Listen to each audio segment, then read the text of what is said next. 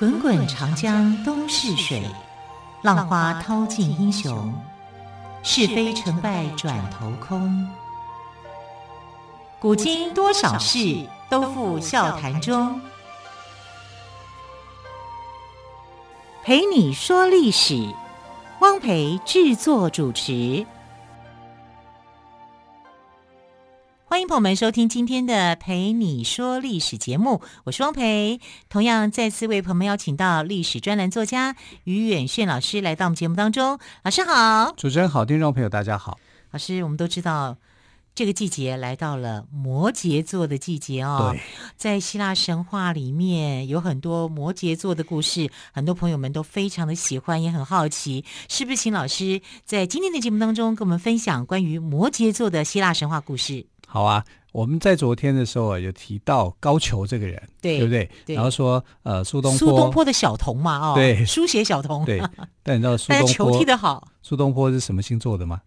难道他是摩羯座的吗？他一月八号出生的，哦、真的，快了，快了，所以他是，先祝他生日快乐。对，所以他是摩羯座的，是，对啊。当然，摩羯座在宋朝的时候是一个比较不受欢迎的星座啊。宋朝就在讲星座了，对啊，宋朝人最喜欢讲星座了。宋朝就有知道什么天蝎座、摩羯座、水瓶座，也就有这样分啦。对，哦，因为星座来源很早啊，星座这个来源是在西元前就已经有了哈，然后到西元的这个二世纪的时候呢，就慢慢就广传出去了哈。所以在宋朝的时候哈，就透过僧人哈，透过一些啊，从这个啊，等于是文化交流啊，所以宋代的时候。他的你可以想象，就是他们跟我们一样，很喜欢谈星座，嗯哼，尤其喜欢谈摩羯座。为什么？因为摩羯座是他们认为最不好的星座，就好像哪里不好了？呃，就是那个时候的一个习惯，就觉得他很苦命，所以认为摩羯座人是苦命。哦、所以苏东坡就是一个喜乐的星座，就对了。苏东坡那时候就讲说：“你们不要以为我是摩羯座的。”我很苦命，告诉你，比我更苦命的还有很多人，所以他还举例，比如说像唐朝的韩愈啊，韩愈也是苏东，也是摩羯座的，啊，他会用这种方式来这个嘲笑一下自己，哈，就是呃互相。漏气啊，然后求进步哈，类似这样。不会啦，我觉得我认识的摩羯座都是吃得苦中苦，方为人上人，真的。所以他们就觉得说自己哦，还有谁比我更辛苦啊？这样。那好，我们来看哦，原始上面就是说，在希腊的故事里面啊，到底是这个怎么看这个摩羯座的？我们先从造型来做介绍好了。为什么摩羯座呢？它的上半身是羊的造型，下半身呢是鱼的尾巴呢？哦，很特殊，对不对？对啊，在所有的星座里面，它很特别的啊，因为它是半羊跟半鱼。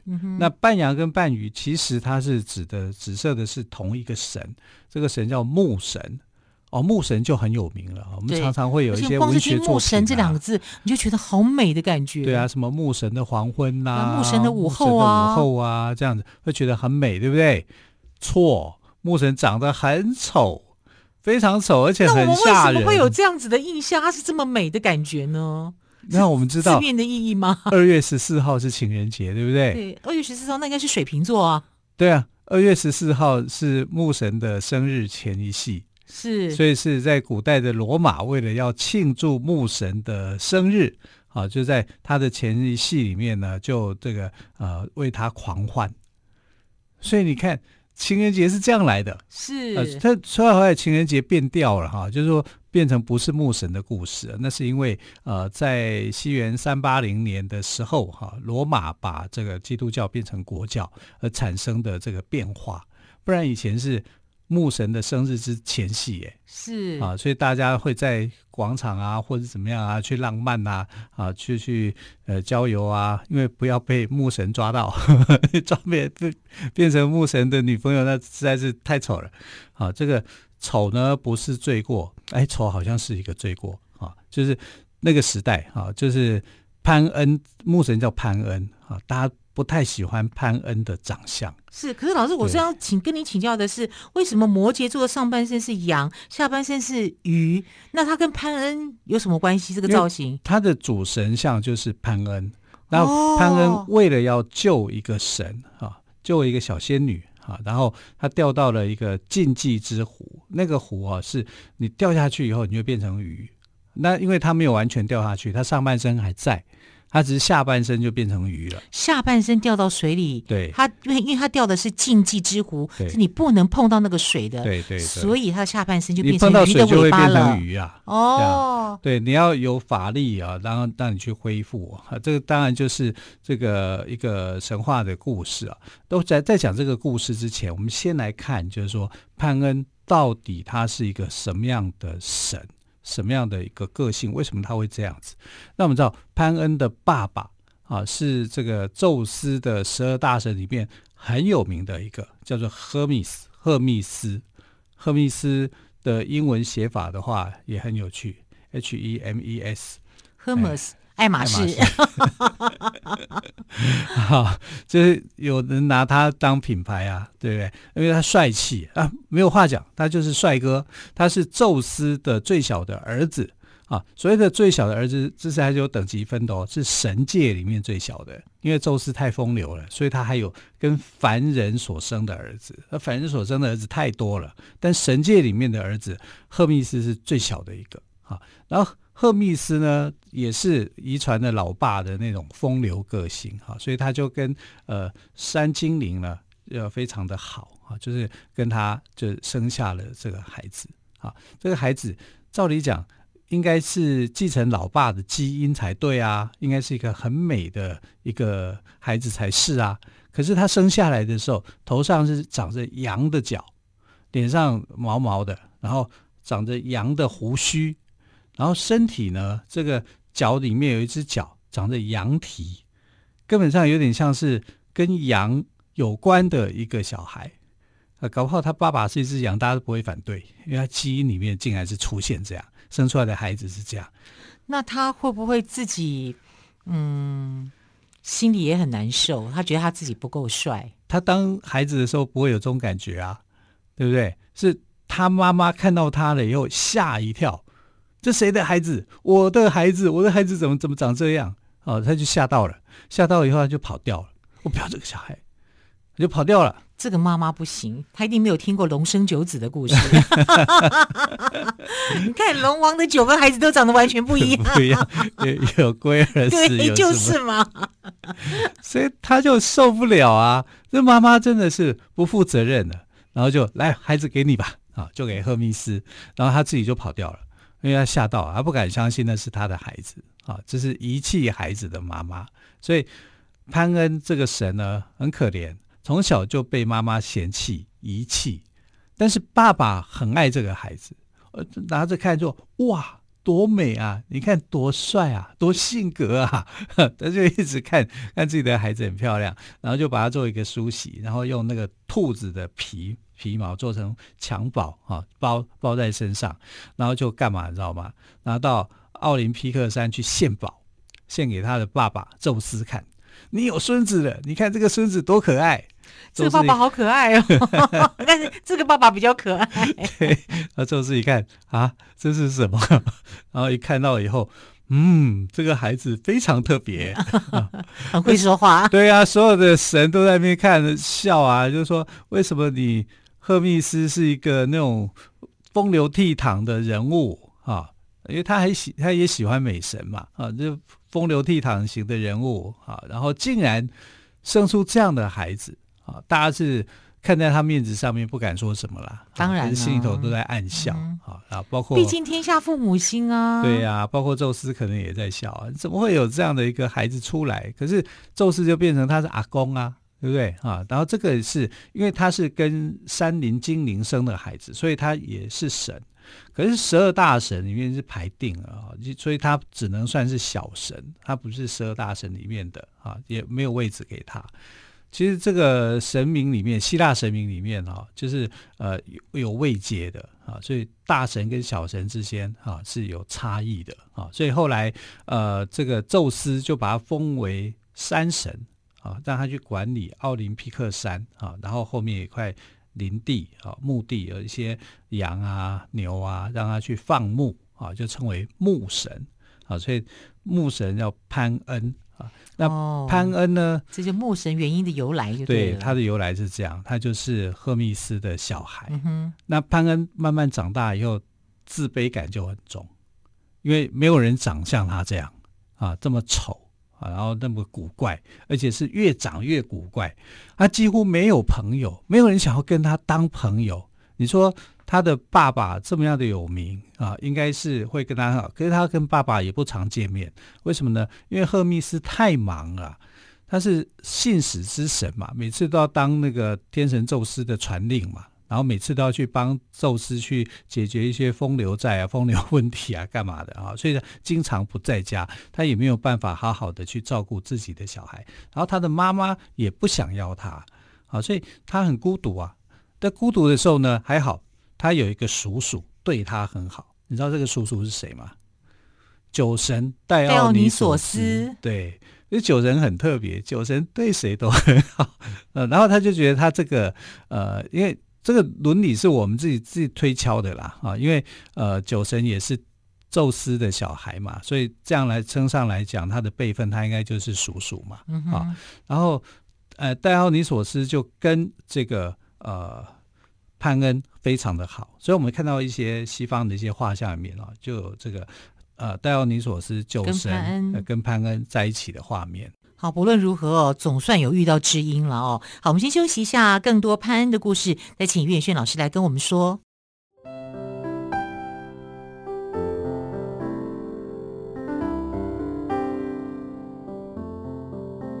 听见台北的声音，拥有颗热情的心，有爱与梦想的电台，台北广播 FM 九三点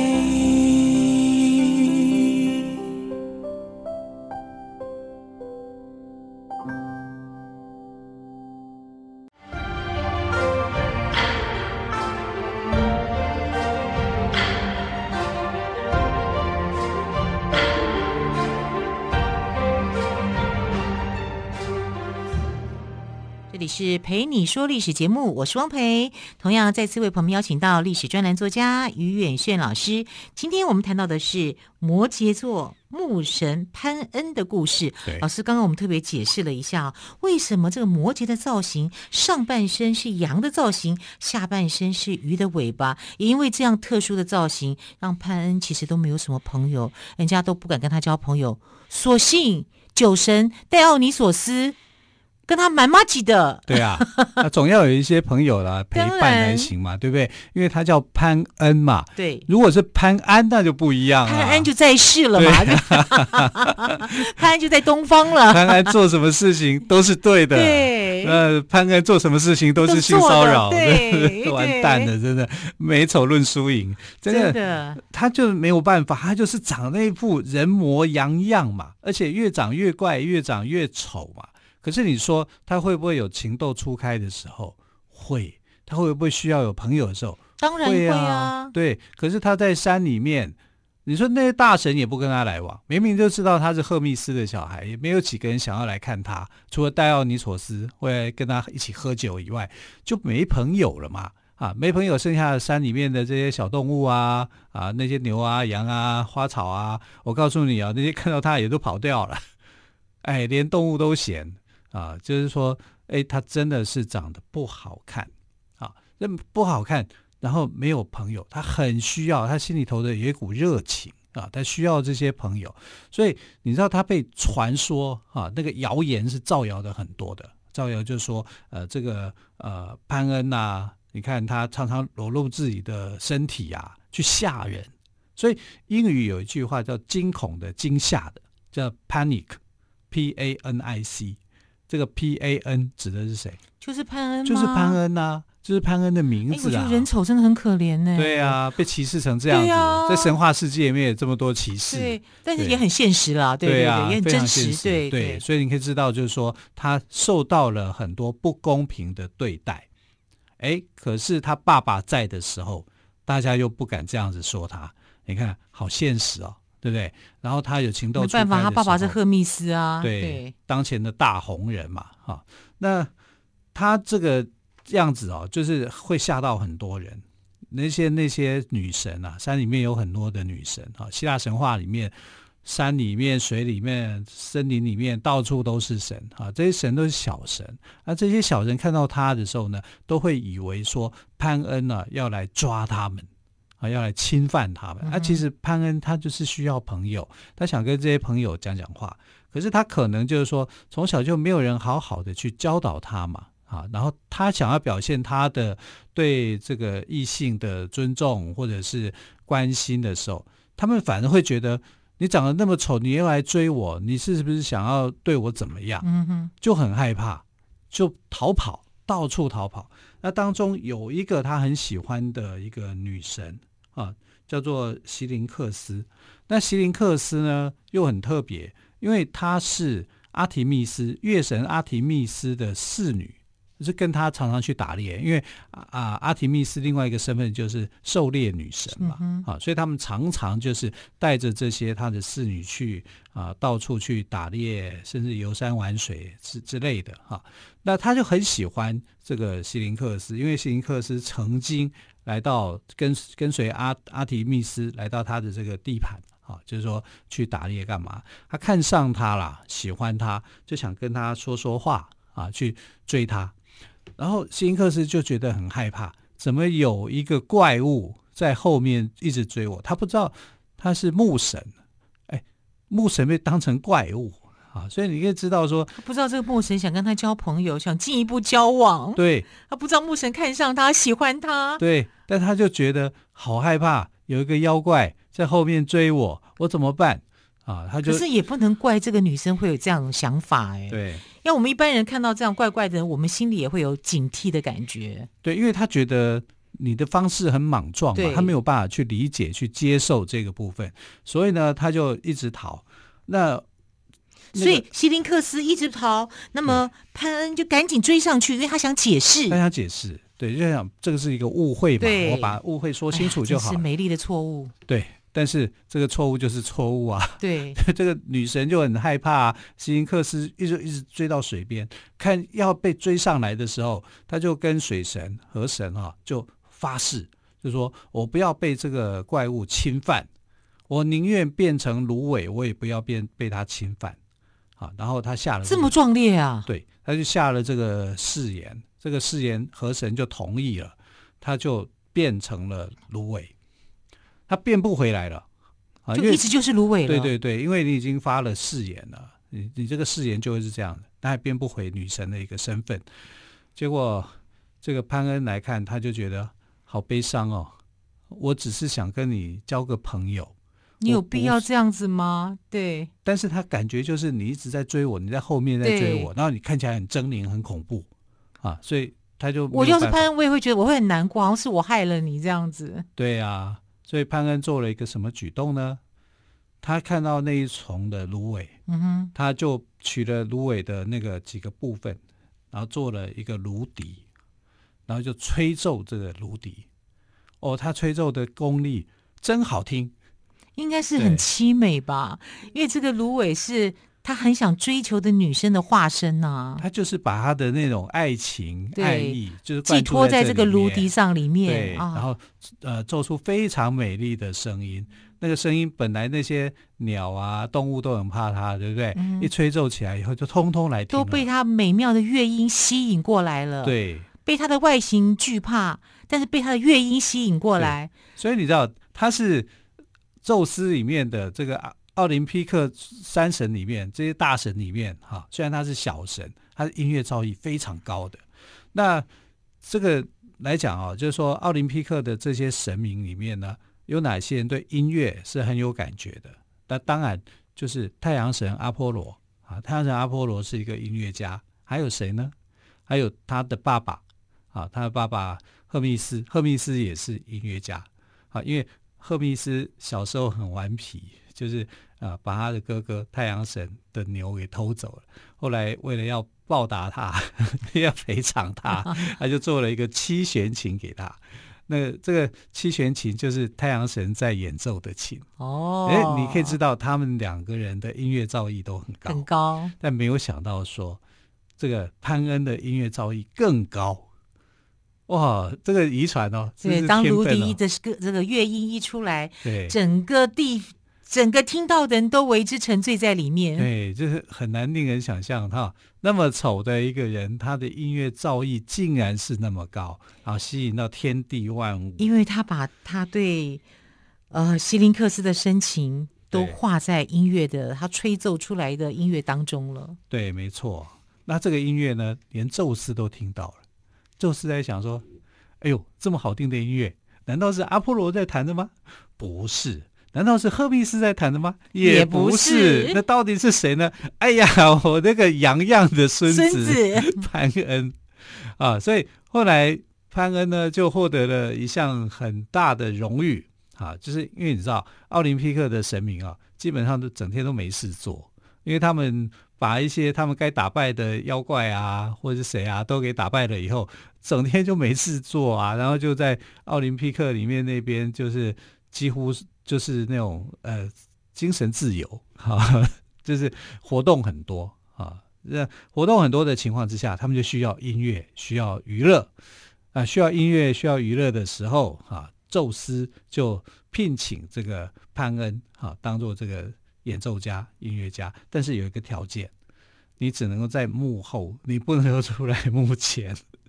因为出来目前还是怕，还是很可怕，啊，怕人家会吓到。对啊，但是你躲在后面哈，在后台里面去吹奏音乐，可以的啊。在幕后的话，立马就从潘恩变潘安了，是这个意思吗？对，没错，一个字就差很多了。对啊，所以他就变成是这个奥林匹克里面的专职演奏家。啊，只要有活动，都会可以欣赏到他的音乐，首席就对了。对，而且他音乐是非常非常迷人的，啊，是好听的、悦耳的，啊，所以我们看到潘恩有这样的天分。那如果从潘恩的故事里面，我们可以得到一个什么样的启示？其实就是有些孩子，你必须要去了解，也许他的外形看起来像是一个很可怕的这个羊。啊，跟人家与众不同，但他的内在，他可能是很渴望得到一份友情的，只是我们不知道，我们没有去探触他的心里面的那个深处的一个东西，就会觉得好像他在侵犯谁，他在做些什么事情，所以这样的一个沟通是很需要的。就是简单来讲，就是不要以貌取人了。对对，对，不要以貌取人，不要觉得好像人家长得这个样子就一定是一个坏蛋。对啊，然后我们喜欢一个，我们爱一个可爱的人是很容易的。可是我们如果要喜欢，或者说我们要爱一个不可爱的人的话，那就更珍贵了啊！因为呃，其实诸仙神明啊，或者是上帝也好，或者是呃各地的这个神明也好，也都希望我们就是说我们要一视同仁的去爱别人。啊，不要只因为这样的关系错失了很多的机会，让那些好孩子因为这样子被误解，就变成很严重的事情了。好，总之呢，虽然牧神潘恩呢，他的外形。让大家不太能接受，对，但是他的音乐真的是太动听了，连天神宙斯都知道他这个孙子是个演奏家等级的音乐高手。天界如果要办活动，没有他的孙子潘恩来演奏呢，就不好玩了。所以刚刚于老师有特别强调，潘恩被邀请参加众神的宴会，负责芦笛演奏，但是他不能现身，只能在宫殿后吹奏。听起来是有点难过了，但是他的乐音绝对是被肯定的哦。对，好，非常谢谢岳俊老师。师今天特别跟我们说牧神潘恩的故事，老师谢谢喽，谢谢。关于更多摩羯座的故事，朋友们，明天你还可以听得到。我们明天再会，拜拜，拜拜。